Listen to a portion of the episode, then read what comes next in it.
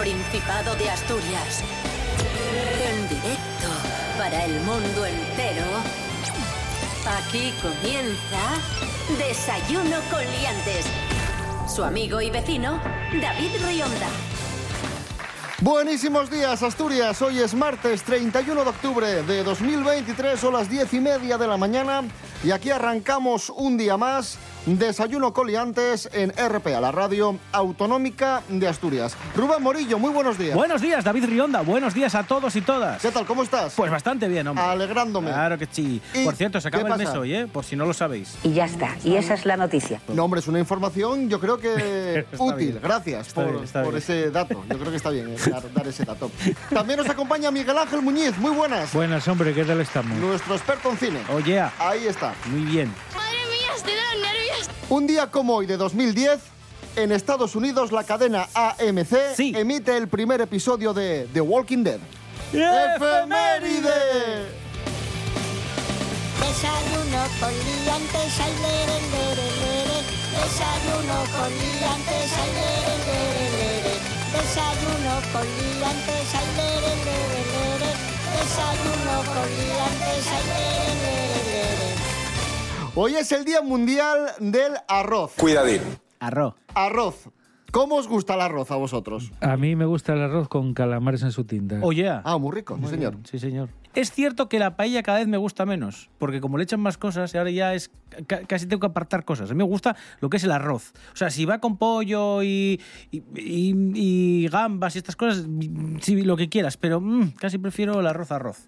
Pues el arroz, atención, tenemos varias curiosidades sobre el arroz que os vamos a contar. Su historia se remonta al siglo, al siglo VIII en España. Lo trajeron los árabes. Sí. Pero ya tenemos eh, conocimiento del arroz de la mano de los persas y romanos unos 5.000 años antes de Cristo.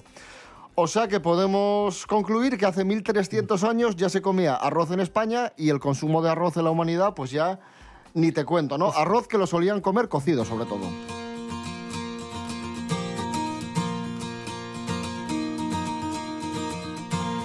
Otra curiosidad. A ver, Se puede utilizar como cosmético porque ¿Cómo? tiene un alto índice de absorción de grasa. Maravilloso. Sí. Bueno, de hecho también, ¿qué, qué pasa cuando el móvil se nos moja? Sí, lo metes en arroz siempre.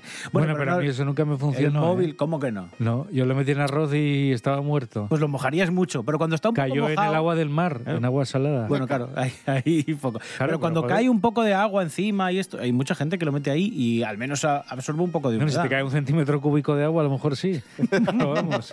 Jolín. Y otra curiosidad es que el arroz es muy duradero. Correctamente conservado puede durar, puede durar hasta 30 años en la despensa, eso sí, en botes herméticos. Bien cerradino. Jolín. Un aplauso para el arroz. Que seguro que lo, que lo agradece. Ahí está. Día Mundial del Arroz. Hoy todo el mundo está con Halloween, Halloween. Bueno, pues que sepáis que también es el Día Mundial del Arroz. Vamos con noticia viral. Atención, denuncia el precio de una botella de agua en una discoteca. Madre mía, lo que le cobraron. Lorena Rendueles, buenos días. Buenos días, Leantes. Todos somos conscientes de lo caro que está todo y cómo han subido los precios en el último año. Pero quizá hay ciertas cosas que no se deberían permitir. Y así lo ha denunciado un joven en TikTok. Le han cobrado por una botella de agua en una discoteca el módico precio de 8 euros. El chico no revela de qué establecimiento se trata, pero ha querido utilizar su red social como altavoz al sentirse robado por el desorbitado precio. Dice que ha puesto una reclamación por el precio del agua y asegura que los locales nocturnos han trazado un plan maestro para ganar más dinero que se repite en todas las discotecas. El plan consiste en no darte agua o mandarte a un grifo donde sale a 700 grados que casi puedes cocer una salchicha, relata. De esta forma te obligan a comprar la botella. 8 euros por 33 centilitros. Pidió la hoja de reclamaciones que hará llegar para que se lea. Además, el joven no ha dudado en cargar contra el dueño del local llamándolo ladrón, desgraciado, listillo, sinvergüenza y asqueroso. Comenta en el vídeo que además se enteró hace unos pocos meses que por ley es obligatorio que te den un vaso de agua en cualquier lugar. Y el problema es que nos hemos acostumbrado a que nadie lo haga. La reacción de los usuarios al vídeo viral que acumula más de un millón y medio de visualizaciones no se ha hecho esperar, reflejando la indignación generalizada. Hasta la próxima, liantes.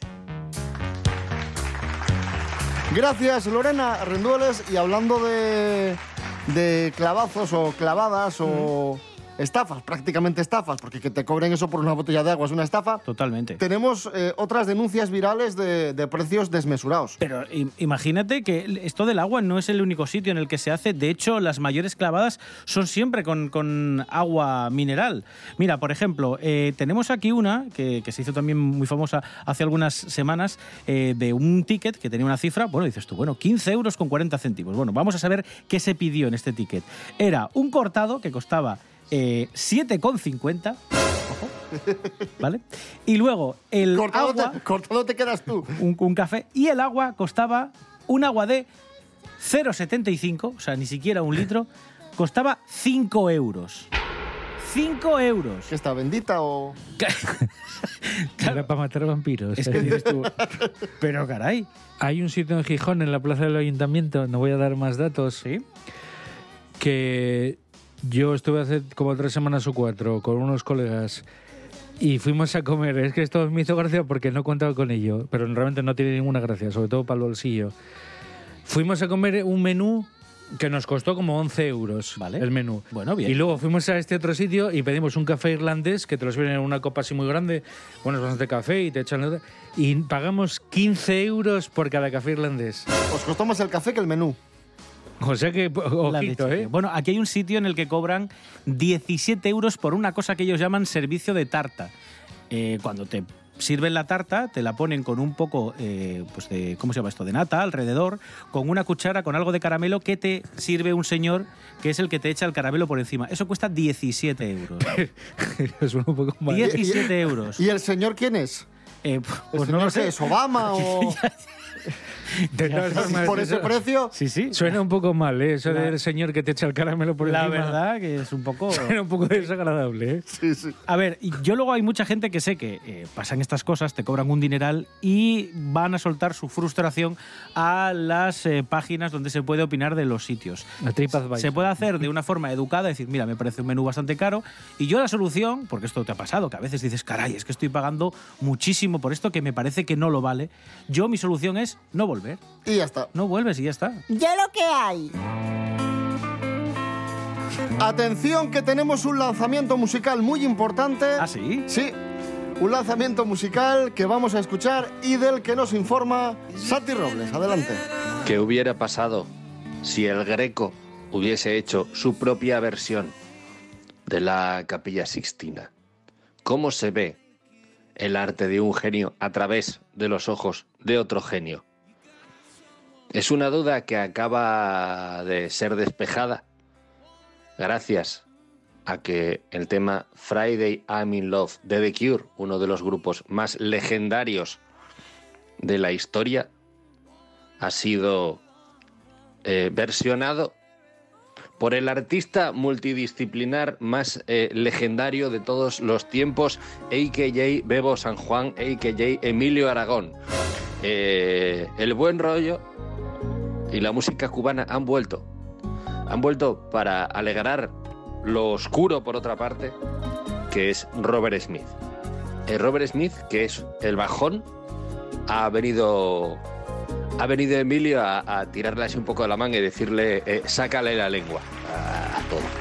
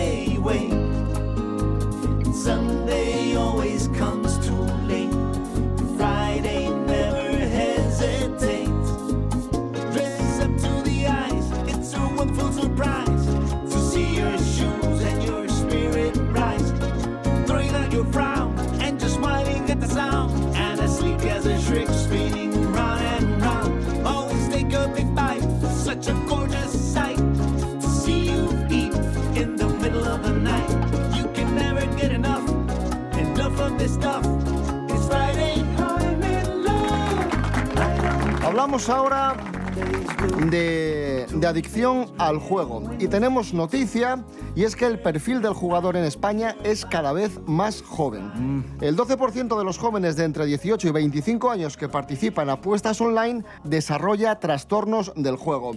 Lo advierte el estudio de prevalencia del juego elaborado por el Ministerio de Consumo.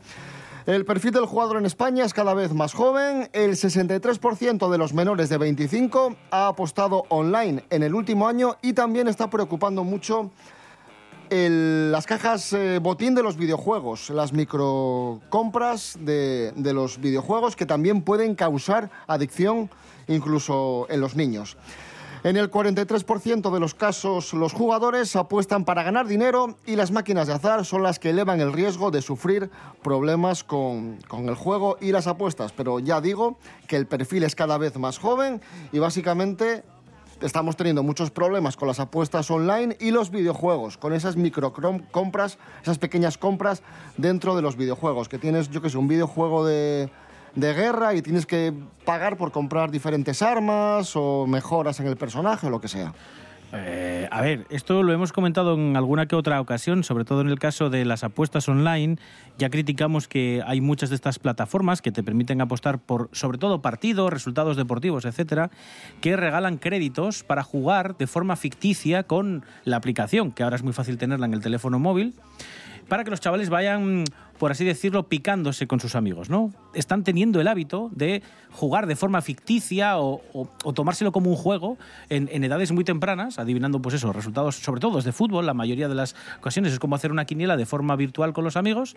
Y claro, a la hora de cumplir la mayoría de edad, muchos están deseando, porque se ven capaces de acertar los resultados, de, de meter allí la paga o parte de- del dinero. Y Bueno, es y- muy, muy peligroso esto. Y cualquier videojuego que para avanzar ya es que ni siquiera tienes que jugar bien, es que Ahí no te, estoy deja avanzar, no te deja avanzar si no pagas. Ahí estoy perdidísimo. Yo cuando jugaba, si eras muy bueno, ibas consiguiendo vidas y podías llegar a acabarte el Pues, videojuego. pues hasta la idea de que ahora para conseguir vidas tienes que comprarlas, por ejemplo. Ay, por favor, pero por O en un videojuego de fútbol, para conseguir a tal jugador, eh, tienes que adquirir puntos o monedas y esas monedas cuestan dinero. Pues lo mismo. Pero el videojuego es gratis, entonces. no, no, el videojuego lo compras aparte. O sea, hay que comprar el videojuego y luego. y luego dentro del videojuego comprar- vienen, claro. No, no, yo Sí, quiero. pero eso es como aquello que sacaron hace años de las expansiones y todo Claro. eso, ¿no? Sí, sí, sí. No, yo quiero comprar el videojuego, pero Mapas que nuevos entero ya y que pueda jugar a todo lo del videojuego, no que tenga que pagar después. El mundo a veces da señales de haberse vuelto loco. Esto es Desayuno con Liantes en RPA, la radio autonómica. Hoy es martes 31 de octubre de 2023.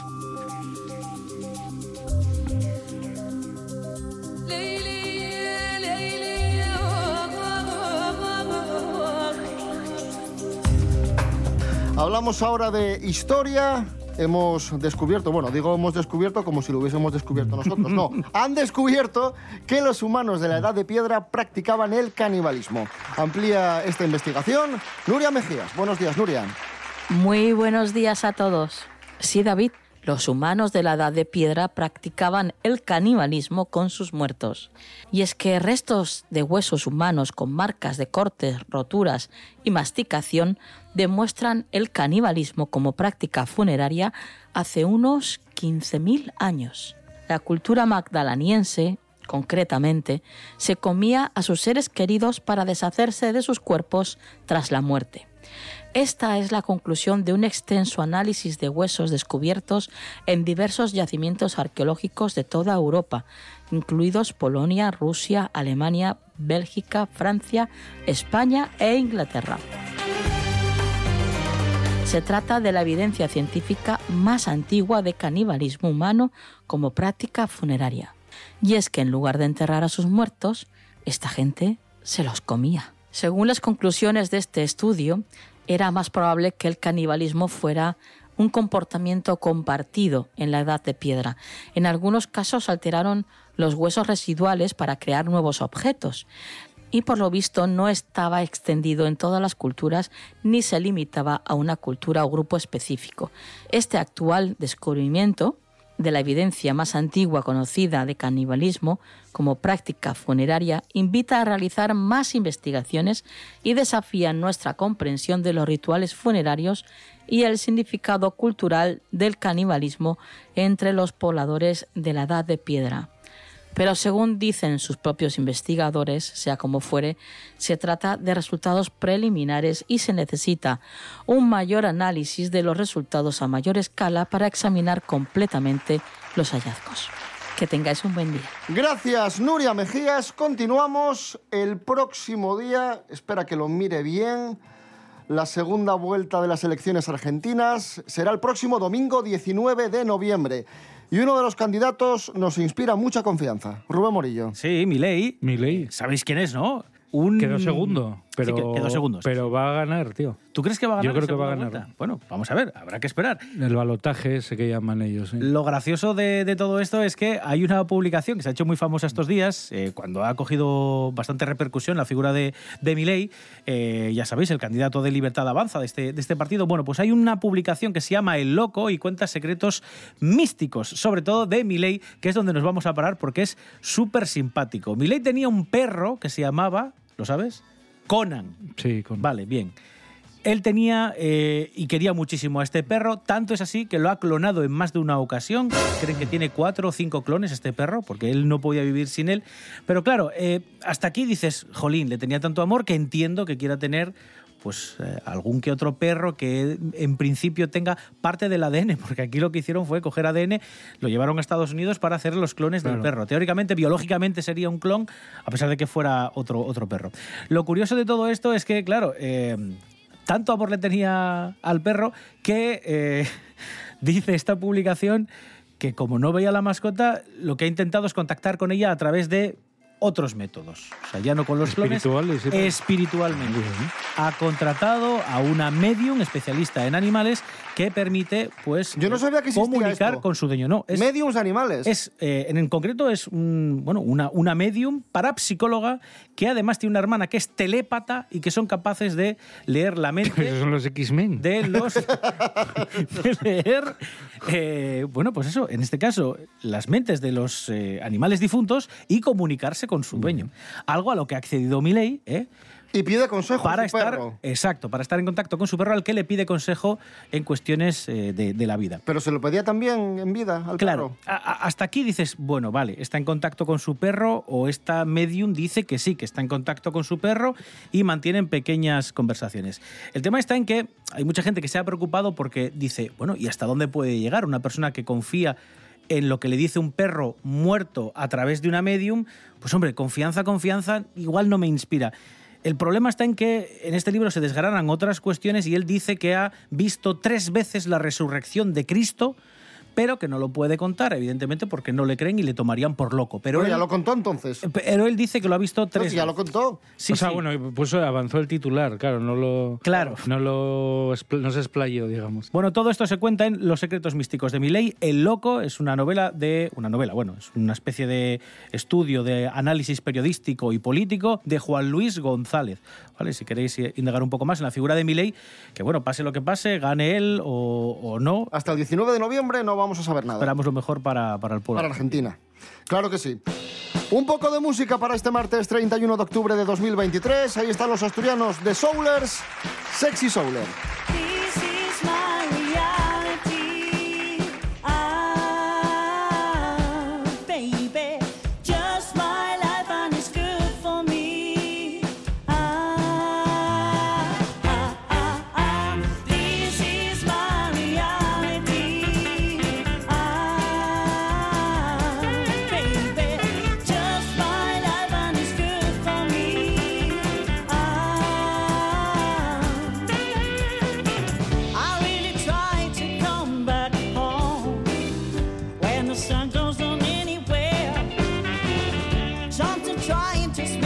smell good for you.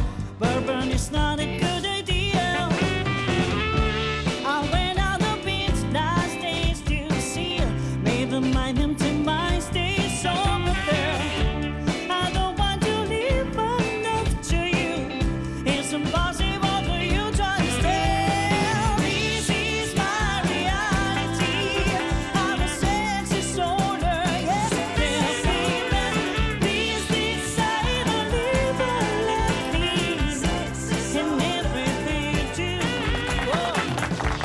Os adelantamos que mañana es 1 de noviembre, el Día de Todos los Santos. Mañana es festivo, mañana no vamos a estar con vosotros. Hoy se celebra Halloween. Todo el mundo está con Halloween, Halloween, pero bueno, es que ya lo comentamos todos los años esto, que nos molesta un poco que, que se hable de Halloween cuando el origen de la festividad... Es, es- es una fiesta de ida y vuelta. Hemos adoptado o adaptado Halloween cuando en realidad la Era fiesta nuestra. es nuestra. Claro. Sí, señor. Vamos a conocer el origen del Samaín, la festividad que dio origen a lo que hoy conocemos como Halloween y lo que está tan de moda. Natalie García, buenos días. Buenos días, liantes. Bueno, pues espero que para la noticia que os voy a contar hoy me pongáis un poquito de música lúgubre. Y es que la antigua religión de los celtas es bastante desconocida, puesto que sus tradiciones se transmitían de forma oral a través de los druidas, lo que pasa que con su desaparición se han ido perdiendo.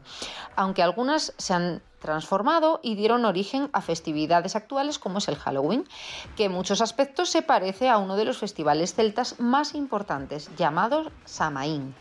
El Samaín, que era uno de los cuatro festivales anuales que celebraban el inicio de las estaciones, había cuatro. Estaba el Imbolc, que era en febrero, el Beltán, que tenía lugar en mayo, Lugnasa, que se celebraba en agosto, y el Samaín, que era a inicios de noviembre y probablemente el más importante, ya que celebraba el final de la época de cosecha y la bajada de los rebaños a los pastos invernales. En todas estas ocasiones, pero sobre todo en el Samaín, se consideraba que la barrera que separaba el mundo humano del sobrenatural se difuminaba y los habitantes de uno u otro podían mezclarse. Por una parte, en estos momentos del año, pues los espíritus de los familiares difuntos regresaban al hogar, porque lo que eh, se trataba de, de que tuvieran una buena acogida. Si se creía que si se sentían bien recibidos, iban a proteger a la familia a los rebaños, mientras que si eran olvidados o tratados con descortesía, pues se podían transformar en espíritus vengativos, causando desgracias. Así que por esta razón, pues se preparaba un lugar para ellos en la mesa de celebración con ofrendas de comida e incluso con hogueras. Así que de ahí nació el actual truco trato, la costumbre de disfrazarse e ir de casa en casa pidiendo dulces y tendría su origen en las ofrendas de comida y bebida que las personas dejaban para los espíritus en las puertas de la casa. Por su parte, el disfraz consistía simplemente en pieles de animales y un maquillaje a base de cenizas, ya que su propósito era conseguir una apariencia cercana a los seres sobrenaturales para no ser atacada por estos.